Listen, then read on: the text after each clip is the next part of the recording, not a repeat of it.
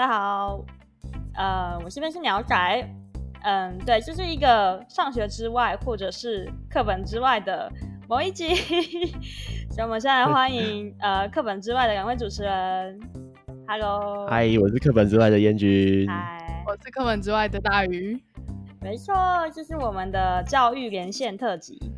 然后其实我们在录 podcast 的时候，那时候有查一下，我就原本先想好自己的主题，然后再查一查，哦，原来有商学之外。然后有一次突然听到那个鸟仔来找我们合作，我蛮惊讶的。因为我真的因为你的名字跟我们很像而注意你很多。哦，真的吗？我也是哎、欸，其实。不过蛮有趣的是，我们两个做的东西其实不太一样，这只是单纯名字很像。对。那上诶、欸，那课本之外要先讲一下你们的主题吗？讲一下我们有什么不一样？所以好啊，我们这边的话，平常都是在讲一些我们在上补习班或者是家教学生遇到的问题。然后像遇到什么问题，我想一下哦，就是学生上的奇葩问题，学生跟家长啊，学生跟家长啊，然后其实得听一听他们的学习状况，就会发现最大的问题就是他们在跟家长之间沟通发生了一些摩擦。所以其实我当初录这一段的时候，很希望是第一个是给学生听，第二个是希望家长也要听得见，就是让他们听得见自己小孩是怎么去想这些事情。嗯，然后透过我们两个聊天谈论这个教养的问题吗？跟反思自己的过去。哎、欸，我其实非常好奇，就是因为主要是彦君是现现役的补习班老师，对对不对？是的。然后我很好奇你。讲学生的事情或家长的事情，你不担心可能会，呃，就当事人会知道之类的吗？我我现在讲都是让当事人知道、欸，哎，我甚至还会问一下，oh. 比如说有些学生的个案，我就会先问他说，我觉得你的歌还蛮好的，我可不可以拿来放在我的 podcast 里面？但是我一定会把它最后修改了，oh. 就是不能让。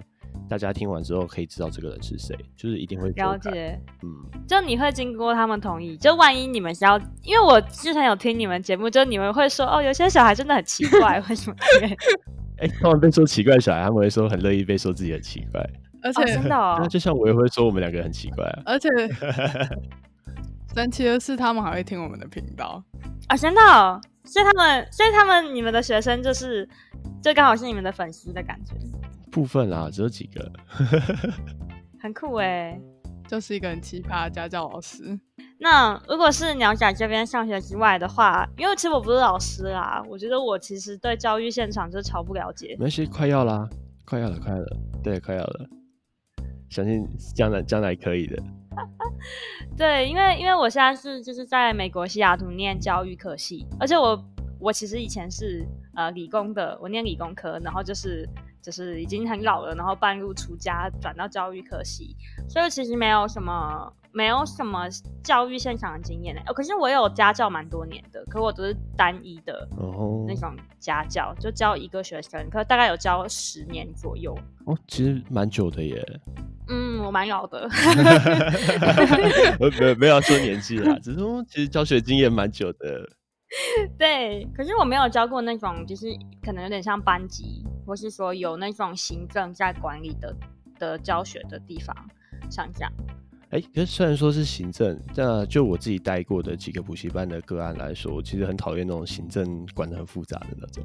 对啊，可以可以想象。哎，想想爆料行政管的越复杂就，就哎，对，有有点爆料。那行政管的越复杂就很烦，特别写什么联络簿，然后就哦，哎，补习班要写联络簿哦，有些要啊，真的假的？我自己待的补习班有分类，就是有些是合作案的补习班，有些是我们自己的。嗯，那如果是我们自己的话就，就、哦、没有啊，学生我们只顾着他的成果就好，所以我们没有在写联络簿。然后那种越大制度的补习班里面，第一个会有监视器，这我很讨厌。哎、欸，我以前的就有、欸，哎，我的也有。监视器都是照学生，然后自己在至于在我们自己的补习班是没有监视器这件事情的。所以我就觉得，嗯，为什么要管孩子管这么多？你管越多，他会越烦。对啊。那其实我们在上课的时候，就是比较像是跟学生在打屁。哎、欸，那你这样不就被录到了？所以你们补习班都很 OK。就是、OK 啊。哎、欸，怎么有怎么有五十 percent 都在打屁？呃，五十 percent 打屁里面，他们还会学到东西，这才是我们厉害的地方。嗯，厉害，没错。其实其实是讲讲归讲，但是我们在讲这些话的时候，会增进他们的信心，不是让他们说。呃，就只是好像纯粹来聊天，而是让他们知道自己要怎么去学东西。这是我们会告诉他的事情。嗯，了解。哎、欸，其实我们就不小心讲到今天的主题，讲很多。没错，因为我们今天的主题就是要聊补习班。不好，因为鸟仔的节目会一直控场，所以我就一直不小心想要控。没关系，停控，停控，因为我们太失控。我知道大鱼跟燕君是很 freestyle 的聊天风格，对啊，所以我今天也想要挑战这种聊天风格。如果我太控制，你们就请我助手。不会啊，欢迎。不会，我们很容易争夺掌声。好，那我就主持哦。好，来吧。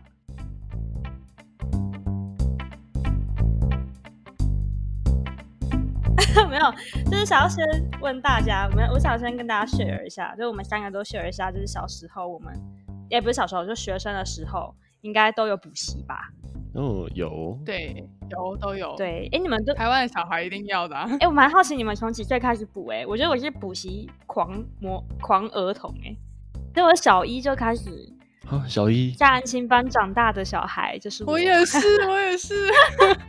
我我比较快乐一点点，我自己是到国中才进到补习班。真的哦，哎、啊欸，我以前的生活就是一放学就就在补习班，然后十点什么九点有人来接我回家。我也是哎、欸，同伴。啊，我好我活得好快乐哦。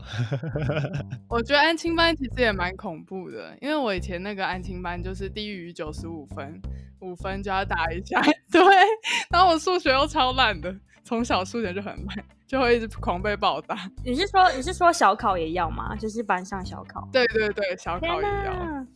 我是还好，我觉得其实我那时候还蛮习惯的补习班。我觉得补习班有点像我的第二个社交场所，因为太因为真的是太多时间都待在补习班。我也有很同意。就算是小孩的第二世界哦，这样比较像是对啊，我们过去交朋友就好。不行啊，可是你只去交朋友被打啊。但妈妈的心态不是只是让你去交朋友的。讲讲到这个一直被打，不然我这样会拉出去。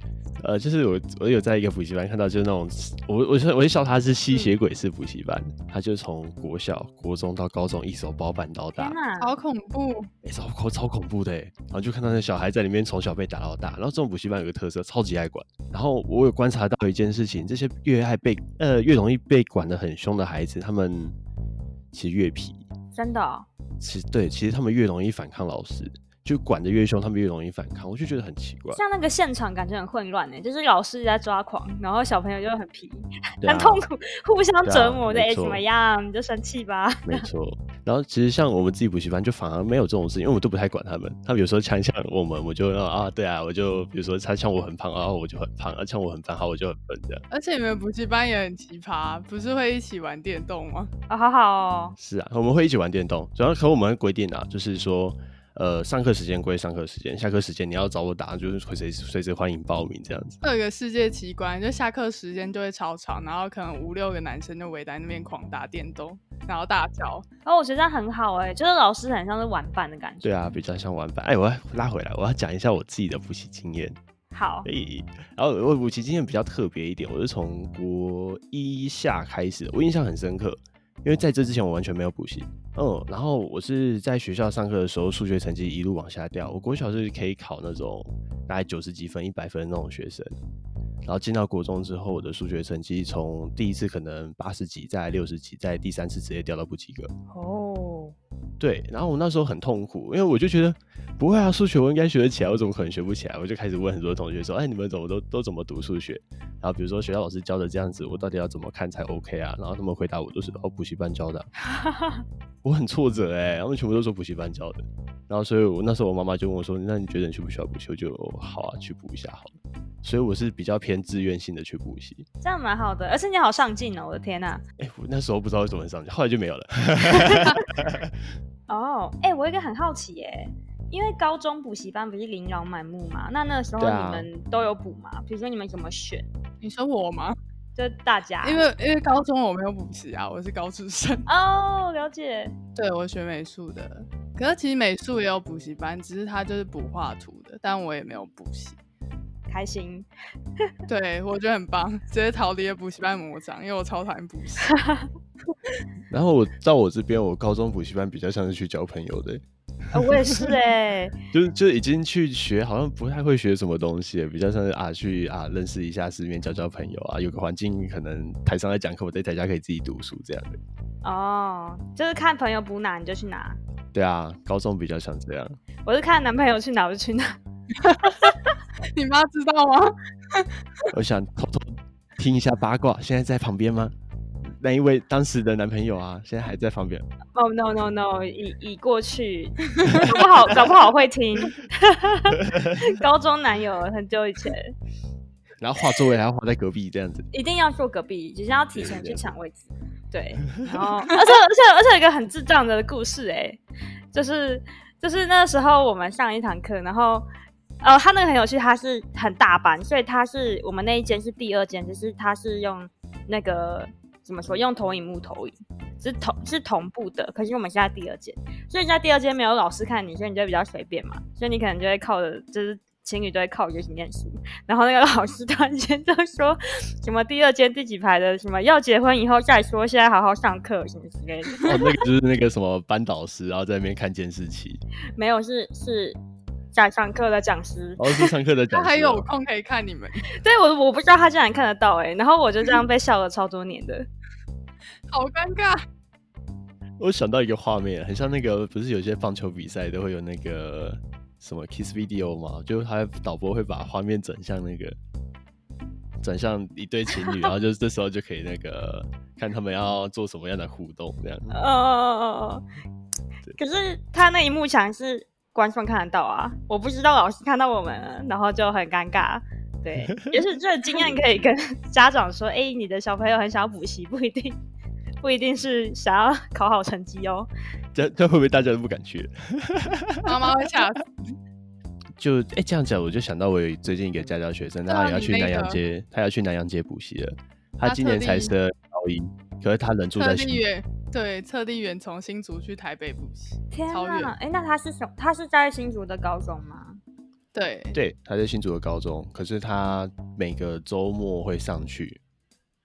上去上个两到三天课再回来，哎、欸，很辛苦。然后是为什么呢？原因很简单啊，因为妈妈认为啊，哦，因为当小孩没有自己的经济能力的时候，他永远控管都是收在家里控管。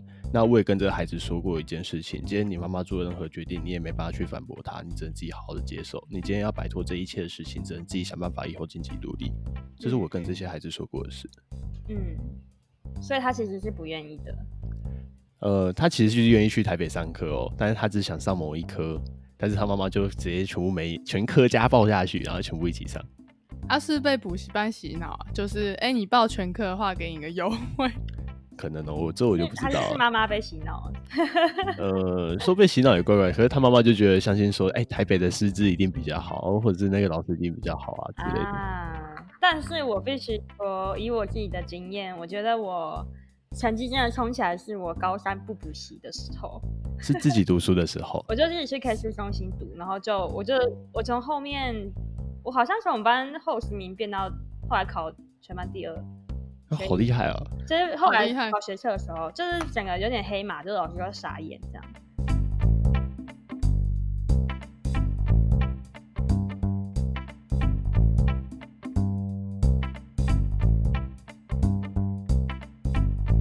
哎，那我们经验讲到这边哦。其实我现在我觉得补习班这一题很有趣的是，补习班有点像是在台湾的整体教育风气来说，会觉得补习班是一个有点像邪恶的产物吧。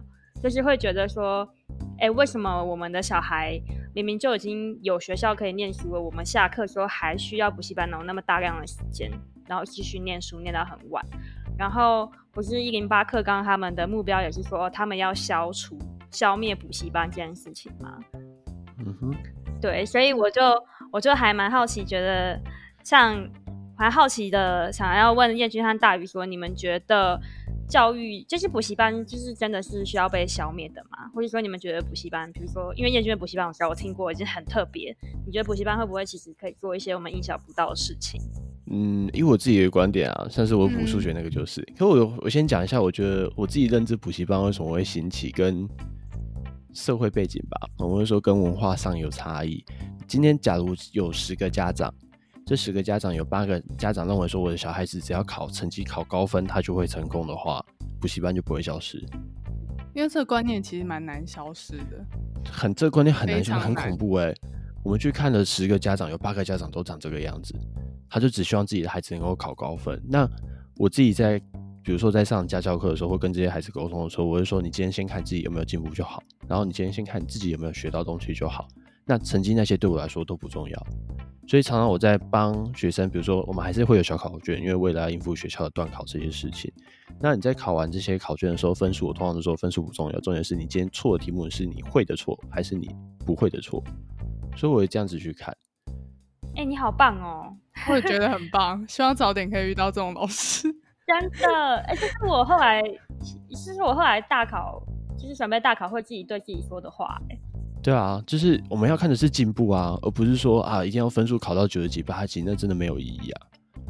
而且我们通常会很害怕那个一路考一百分的学生，真的，他们到人生会有一个很大的挫折感，他只要人生突然一崩溃下来，他再也爬不上去，因为他没有经历过挫折。那你有遇过吗？就是真的看到小小朋友崩溃？呃，只是大人。哎、oh. 欸，这个这个也许会有点八卦。呃，我先假设有个路人，路人 A。好，我这样这样应该比较没事。好，有个路人 A，他是那种一路都是高材生上去，然后到后来也是那种我们说的所谓师大，反正就台清交成这些毕业的，嗯，然后毕业后出来就业，就一路有种那种不顺遂的感觉，就觉得没有，就开始觉得不顺遂，开始觉得自己的职位没有放到适当的位置上。然后对自己的人生抱持很负面的心态，有这种人。你说念四大但毕业二十二 k 这种感觉，可能类似，不会到二十二 k 啦，但是他可能会觉得自己的薪资跟同年龄比起来就是不够好，差，对，哦、会有落差。就这个也是会有啊，我们不用说在学习阶段，其实在出社会也是一模一样都有。嗯嗯，真的。但我觉得这又是另外一个议题诶，就是因为，嗯、就是因为考试成绩其实真的跟产业需求。其实没有逻辑关系的，嗯，就是有时候你选错，也不是选，我觉得不是选不选错，就是有时候我们台湾的产业还没有那么均衡，所以你可能选了一些科系，你出去的薪水不是在这个产业上面最，呃，最最有利的，像这样子，对啊。可是如果说你念高分的目的是想要好薪水的话，那这是真的，就是不能只是读高分，就是你。要选科系的时候，还有你在念念大学的时候，你肯定要做很多其他跟产业相关的事情，才是真的成正比。可是我觉得，好像以前就是学生时代，或是家长们。学生们都已经被简化成说：“哦，我就是每一个阶段都拿最高分，然后填最高分的系，我就会拿到高薪。”但其实这是完全不一样的事情，对，完全不合逻辑。所以其实我也觉得，我我也想要提的是，像我现在在上课，我在上家教学生课，我每次上课都问说：“你将来有没有想要做什么啊？”我都开始帮他们找兴趣，因为我觉得这是我从小到大没有人告诉我的事情，我都会开始帮他们，因为我觉得对什么东西比较有兴趣啊。然后我听到有一个蛮可可惜的孩子，他说他从小到大最喜欢的是弹钢琴，然后可是他在弹钢琴的时候，因为弹着弹着成绩越来越下降，进了国中之后就被禁止弹钢琴了。什么？他是个那个哪天就是整天会上台表演弹钢琴的那个一位钢琴呃叫什么钢琴家这样子，就哇一个小孩就这样被磨灭掉，我就觉得很很难过。哦，我觉得就算他真的之后没有当钢琴家，也不会怎么样啊。至少就是那个过程是好的。但还是觉得很可惜，就是有一种他有一个好的兴趣，然后为了符合成绩，呃，被就他的兴趣被暂停。可是，可是我觉得很奇怪，为什么大人都没有想过成绩到底代表什么？我也觉得不代表什么，只是代表现阶段我们会什么而已。或是现阶段好像比较优秀的感觉，是啊，对啊，就是一个里程碑。就很多家长蛮喜欢看成绩是这样看，他只看分数，只看满分，但是他没看那个分数背后的意义。像我在看分数的时候，有时候学生会跟我说，呃，我们以会考的制度是要考 A，然后最高分是 A 加加，对不对？那有一次有学生跟我说他的，因为我上他的自然课，他跟我说他自然只有考 B 加九，就哦，怎么跟他平常成绩反常了？然后这时候我就开始问他说：“哎，那在那个班牌啊、校牌啊这些比起来，大概是如何这样子啊？”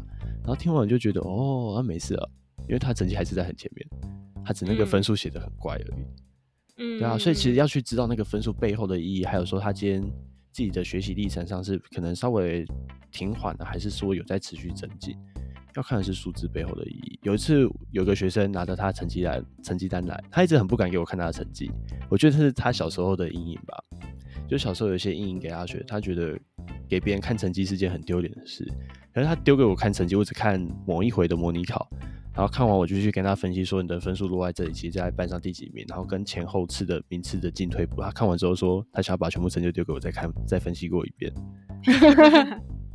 对，所以其实要去分析数字啊，分析成绩，而不是只看分数。然后这时候他们其实也会对我们比较有信任感，他会知道说，我看成绩不是只看分数，而是去看他到底发生什么样的状况。啊天哪！我就想到我跟大鱼以前九十五分少五分打打一下，那个到底被打心酸了。可是我也不知道为什么要这样哎、欸。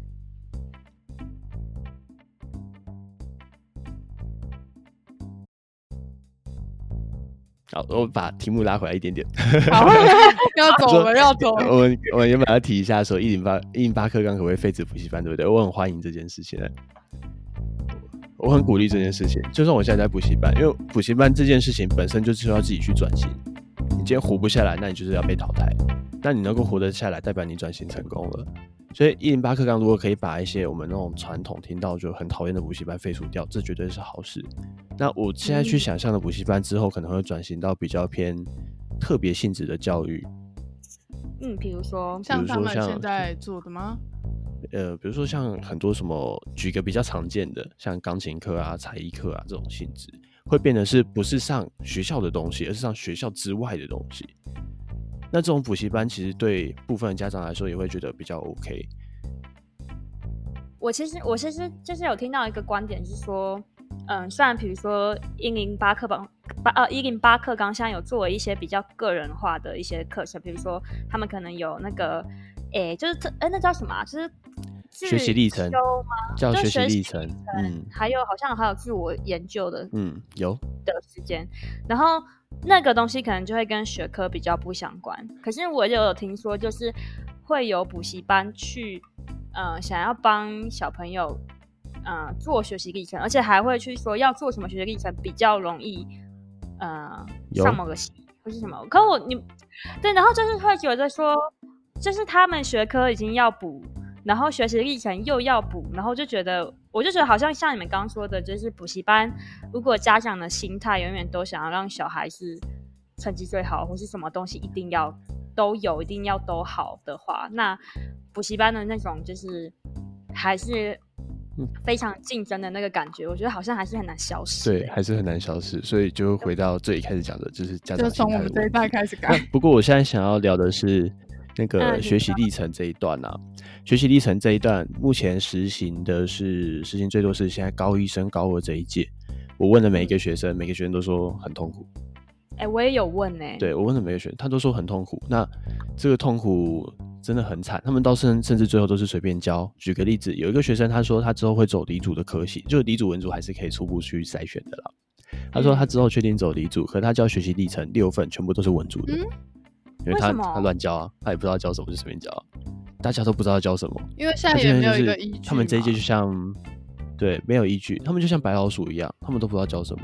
然后有一个学生，就像刚刚鸟仔说的，有些孩子会到补习班去补什么修怎样的学习历程，对不对？呃，有一个孩子是自己主动找我，自己主动来找我说他想要学三 D 列印的东西，我就哦好啊，那你要来找就找，我也是免费就直接帮他讲个一些简单的东西啊，然后就说啊，他就这样做一做可以教学习历程的，他就很开心。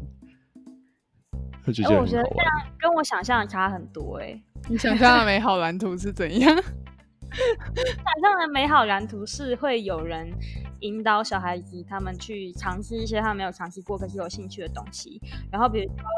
可能第一个学期，可能他们会找到一些他们比较最喜欢的内容，然后可能第二个学期还会有做连贯性，然后还帮我们找资源或什么的，嗯、就是让他们深耕另外一个他们的技能，就是学科之外，不能是技能啊，可能知识也好，或是参与一些学科之外的活动也好，等等的，嗯，而不是说哦，因为我现在有六份学习历程要教，所以我必须。生出来。啊，管管管它是什么，或是管它管我之后会不会用到这种感觉，就觉得那不就是多几份什么心得报告或多几份？因为理有理想值啊，理想值是这样子没错。可是实际上，实际面遇到问题，第一个老师跟不上。就我们去这样想就好，从小到大，我们一定有经历过，有些老师就真的觉得他不知道在干嘛，特别讨厌。有啊，一定有，对不对？那这种老师，你说他会不会带领你去做一零八课纲的事情？做不到。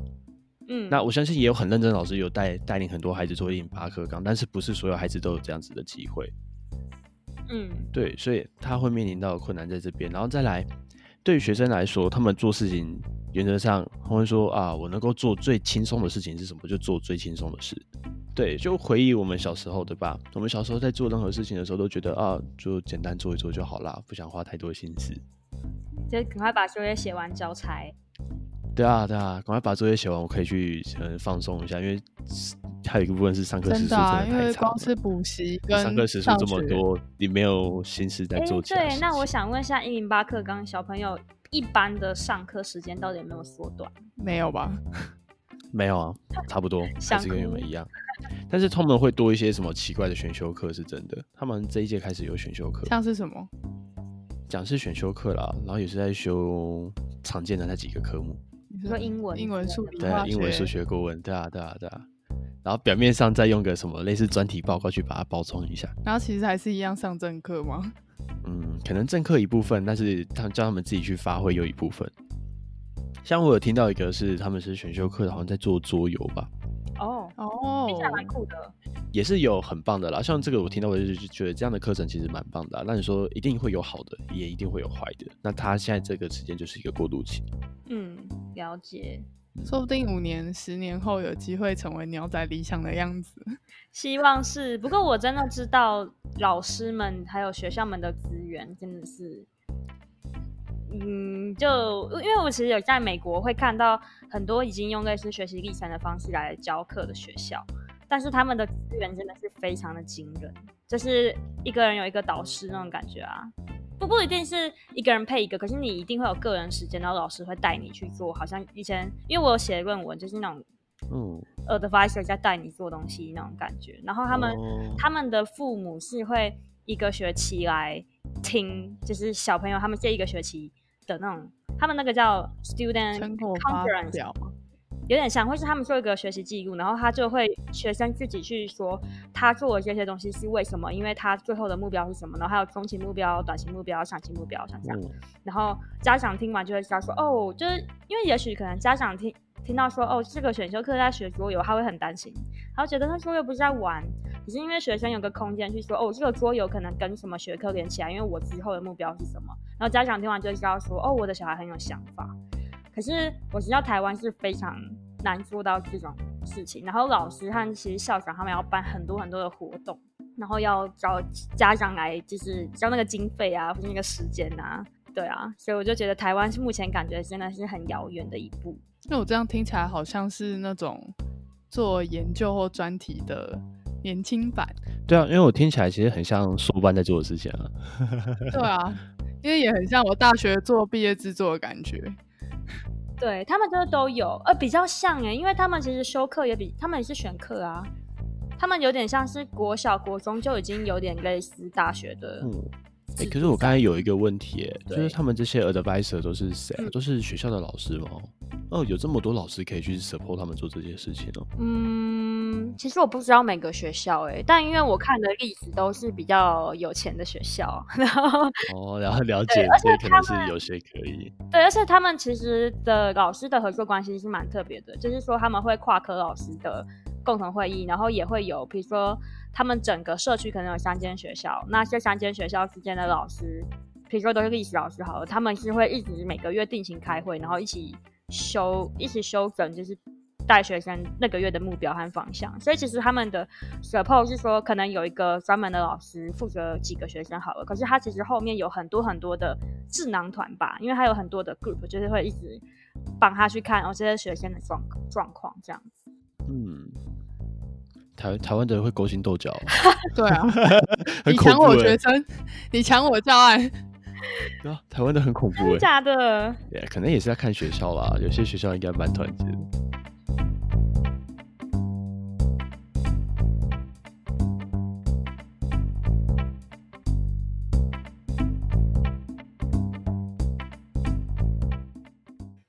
那我蛮想要再问问看燕，尤其是燕君的经经验里面，因为我们刚刚讲到父母的的想法，其实会影响到补习班是长什么样子，或是补习班到底会的存留与否。那我我其实是很想要听听看你有没有什么经验，是有听到家长对于补习班的期待是怎么样，或是他们的有没有一些很无法理解的焦虑，可以分享给大家听。无法理解，我不想讲荒谬，但我可能就觉得荒谬，我讲出来了。因为我也觉得很荒谬，因为因为我也很常在那个他们补习班那边，就会听到很多焦虑的家长问老师的话。跟补习班吵架的好像比较少哎、欸，比较多都是跟自己孩子吵架的。会吵什么？呃，这就很多啦。举个举个例子喽，我的第一任家第一个家教，我的第一个家教个案就是他妈妈把他的孩子所有时间都排满了，一到五包含六日全天都在上课。我觉得好像我，好像以前的我。然后这个孩子已经开始出现反抗了，嗯，他已经直接出现反抗，就是他的成绩小学可能都还行，到国中他就直接摆烂。然后我也很认真的跟他聊过，就说今天我们不用上课，就一样是可能上课时间，就是我们也不上课，就陪你聊一聊。对，就讲了很多话啦，他自己也觉得说我讲的话他比较听得进去。那不过他最后听到哪里我是不知道，因为他我只上他大概三四个月吧，后来他就回到大陆去，回到台商学校去上课。对，他就被转学到台商学校了。嗯嗯，那时候听到的时候会注意到一件事情，他都很在意他妈妈为什么都没有陪他的感觉。哦，他妈妈平常应该是没上班，然后白天时间他在上学的时候，他就是跟他的朋友出去喝下午茶等等这样的个案。嗯，然后他就放他孩子说啊，就去补习班啊，去补习班成绩就一定会好啊。可是到了补习班，他成绩不好原因很明显，因为他没有去陪伴他的孩子。然后孩子成绩逐渐低落，他又会到补习班说啊，为什么孩子的成绩不好啊？是不是哪里没学好？是不是哪边在督促他？根根本不是这个原因，是因为你 没有。对，原因很明显，就出在他们跟孩子之间的沟通。可是我觉得那妈妈会不会觉得，就是把他送去补这些，就是他对他好的方式？对，没错。但是小孩不觉得啊，小孩不觉得啊。小孩不觉得，哎、欸，他们是隐性的在反抗，可能孩子自己也不知道，他自己也不根本不知道为什么他的成绩掉下来，可是他心里会有一块层面，就是说，哦，就是想要反抗，就是不想去考好。那你们会跟家长去尝试沟通一些你们觉得不大合理的？当然有啊，但是无效。真的哦？对，没有用，所以我都反，我都会反过来跟孩子说。他们大概会怎么回应呢？因为他们感觉是信任补习班，他们会觉得补习班可以把小孩教好。可是他们以我我其实也可以懂，就是我现在当家教也是，他们都对家教家教老师很好啊，然后希望家教老师都留久一点啊，多补一点啊，那种感觉很信任你。可是当就是你觉得可能孩子的问题不是只是在补习这件事情身上，或是学习这件事情身上的时候，其实家长可以听进去的。部分还蛮少的，我觉得。对，这就是大人讨厌的地方。大人的本性很难改变，可是小孩的本性是可以改变的。也是我很认。然后大人会有表面跟背后的事情，小孩比较没有，所以你跟大人讲，他都会说：“哦，好好好好好。”回去又一样。没错，然后就一直看到他又传了一样的讯息。对，他又会再发生一样的事情，又会重蹈覆辙。所以这时候反而会叫自己，就叫这些孩子自己试着看开一点。就是我我我觉得这样做可能是我现在认知比较好的做法，对，有可能不是最好的做法了，也欢迎大家提供一些意见。对啊，需要一些就是家长的家长王吧，就是可以 好好变家长的人出现。因为我以前也是家教过很多，都是有点协商失败，然后其实我我自己也很俗辣，所以我也不大敢讲太多。对，我也是比较转向于就是跟小孩子说，呃。其实我觉得你这样也很好啊，或是站在他这边，嗯、就是得到信任，让他有，就让他有一个有被有终于有被个成人信任的感觉。嗯，对的。呃，虽然刚刚就讲了，好像很多在攻击成人们，无论可能家长又有讲到补习班，又讲到学校，但我觉得其实都是，我觉得呃，我觉得其实都是有时候会希望成人跟小孩子可以有多一份理解吧。嗯而且，其实因为因为很明显的是，成人跟小孩子是有阶级关系的。其实有时候成人没有感觉到，我们其实真的拿了很多的权利，其实我们在跟小孩子对话，还有帮他们好好像说哦，我们一起决定，好像说呃，你让他过他的人生，可是其实你已经莫莫名其妙的掌握了他人生真的很多，其实他们没有，他们真的是没什么能力去反抗你，所以其实我们成人可能真的有时候会不小心就嗯、呃、忽略他们的感受，或是甚至就是忽略他们的努力，像这样。嗯。就失去了沟通的机会，所以就是觉得，哎、我们这集就突然间变成亲子，是吗？好像都有。可是其实，其实这就是亲子关系的问题啊。就是我们刚刚提到补习班，其实会这样比较病态的补习班文化会存在，其实常常都是可能就是家长的所想这样子。可是我觉得是社会给家长的所想，导致他们这么做。哦。那要不要来聊聊社会的部分？可是就跟我们刚刚说一样，大家都会期望小孩很好，尤其是父母之间，同事也会比较。例如说，哎、欸，他小孩上台大，那我小孩上哪里？然后他小孩考几分，我小孩考哪几分？这样子，然后会流传那种哦，某某大公司里面那个学历交出去，非台清交成，其他全部丢掉。对啊，我觉得很难，没有办法让家长跳脱这件事情。因为他就会觉得，呃，万一我小孩没有上，那他是不是没有办法进什么好公司？那他就会觉得，想到他小孩可能未来也会不好，就变相变成焦虑，说啊，那我小孩小时候就要让小孩赢过别人。了解，哎，那那那就是像大鱼和燕君会觉得，比如说我们其实也是可以理解，嗯，父母的焦虑啦，因为其实台湾，比如说，嗯，公司的学历至上，我觉得多少是真的，就是。嗯，很多公司就真的是，他们也不大看你的能力是什么，他们可能就是第一轮就是看哦哦有台大，那我就先录取台大啊，有什么大嗯比较下面，那我就先跳掉。现可是我其实觉得现在的环境应该已经是有一点跟想象中的不一样，就不知道如果是你们的话，会想要给父母什么建议？比如说在小孩的升学上面，还有补习这件事情上面。给小孩建议的话，我会觉得说先找他的兴趣吧，这、就是我自己的观点。就是先找小孩子的兴趣到底是什么啊？如果他今天未来做一份他自己也不喜欢的工作，那何苦呢？就像很多那种医学背景的家庭啊，通常他们都会说他们自己小孩未来要当医生。当医生，对，这很明显，对不对？就是你未来也是要给我当医生啊，你非医生不读。可是有些孩子就会觉得说，他今天就对生物没兴趣，今天就对医学没兴趣，那你不如去帮他发展他其他兴趣比较重要吧？那我觉得很多时候就会会不小心忽略他的兴趣。哎，可是万一他的兴趣听起来就是真的是会让是会让家长焦虑的，或是说，也许小朋友他们你会觉得他好像也没想清楚，因为他可能说哦，我就想要当个歌手。但其实说真的，像我我自己小时候其实也没想清楚，因为我国中的时候就说我要去读美工科高职嘛，然后其实我那时候起因只是因为我那时候喜欢看动漫，然后我会画那个图而已。就只是这样，然后我就跟我妈说，我想要去念美工科。但我自己其实觉得做了这决定之后也没有后悔，因为毕竟是我选的。那我自己去尝试做三年之后，发现，哎，我或许有兴趣或没兴趣。那这我觉得也是一种收获啊。就是我觉得过程那个收获也不会是浪费的。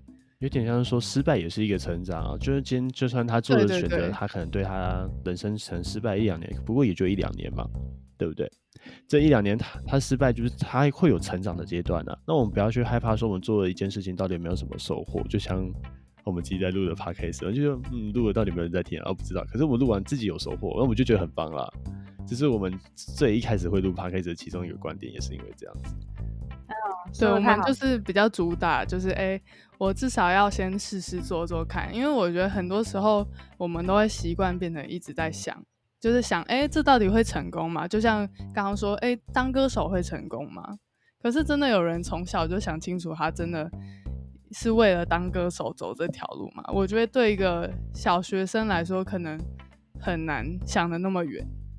嗯，但我觉得至少让他尝试走走看，他至少不会觉得，哎、欸，当初就是妈妈阻止我说我不不能当歌手，所以我后来就没有当歌手这种感觉。但我觉得这你让他去试试看，我觉得他失败了，或是他想清楚了也好啊，那就是个经验。哎、欸，真的哎、欸，其实我后来回想我的人生，我觉得我也是一直在走错路啊。我觉得没有一个人一开始就是走对路的。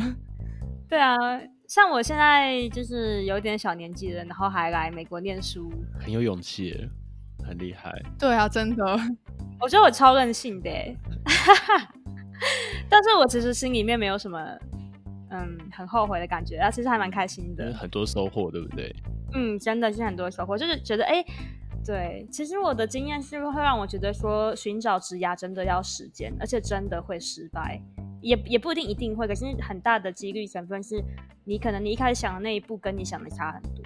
像像我会把它放得远一点的，我再放更远，就是说，就觉得说你人生活到现在要干嘛？就是你现在死了，你甘不甘愿？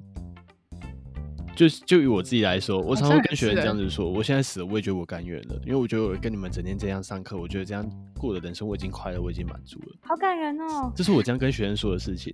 哎、欸，你是我老师，我会整个融化哎、欸，我就觉得 Oh my God！就就是我现在死了，我也甘愿啦。我觉得我现在活的人生很快乐啊，每天跟你们这样上课，我觉得很开心啊。这不是我们人生该要的终极目标嘛？而不是说为了钱啊，为了兴趣啊，为了。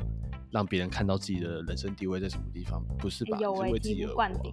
真的醍醐灌顶，谢谢老师。没有，我只是我只会出一张嘴，对不起。补习班老师还出。对，哎、欸，我觉得就是我昨天讲到一个好好好，就是人生哲理的境界哦，就是说，如果你人生永远都是看着未来的一个目标、未来一个期待而活的话，其实你现在。就是活得快乐，对你就是不，就是你就是不快乐，就是我会觉得，哦，那你为什么不当下让自己自己是快乐的？但我觉得这前提是我们可能还是要有一点职涯的规划，生涯规划。就应该说有没有进，有没有自己增进自己就好了啦。对啊，就是有进步这样就好了。嗯，不要只是呃虚度就好了。对，就是是会空虚的，所以应该是说。你有往你的目标前进，可是你最最最重要的是，你今天真的有过好，你今天有进步的感觉，这样你每天都会很有信心诶。不小心死了也没关系，对啊，不小心死了也没关系啊。对，因为我昨天很努力，所以还是要有被讨厌的勇气。今天是来业配吗？业配？我们没有没有没有收钱，没有收钱。哎，可是我我想讲一句实在话，我觉得那本很难看。哦，其实我没看。完了，没有没关系，没关系，不用看。我觉得，我觉得，我觉得其实那本我没有很喜欢，就是我我是理性大脑，我要先解释，我是理性大脑，那他太多故事，然后太多叙述，太多铺陈，然后我不太能接受，我喜欢看比较条列式的。太鸡汤了是吗？对对对对，OK，嗯，我觉得，嗯，我觉得今天哇，我们讲的我们讲的范围也太大了吧，就是很容易偏题，不好意思，就我们很容易这样子，然后又讲到。又讲到那个哲人生哲理去，但其实这议题很广，难免会扯到很大的事情，因为教育本来就是影响人一辈子的东西。真的太认同了。那那我们要总结一下补习班的内容吗？好啊，可以啊。我们回来总结一下吧。对，其实就今天我们呃，就是我还有。燕君还有大鱼已经先，我们有先总结了一下我们在补习班的经验，然后其实我们还有讨论说，因为其实补习班一直被像一零八课纲就是就立下誓言说我要终止补习班，但是其实我们我们也讲了很多，其实我们觉得补习班的存在其实跟这个社会的观念，然后还有家长的对于小朋友未来的教育是有一个很大息息相关的关系，因为我们有提到说，如果像一零八课纲，我们开了很多。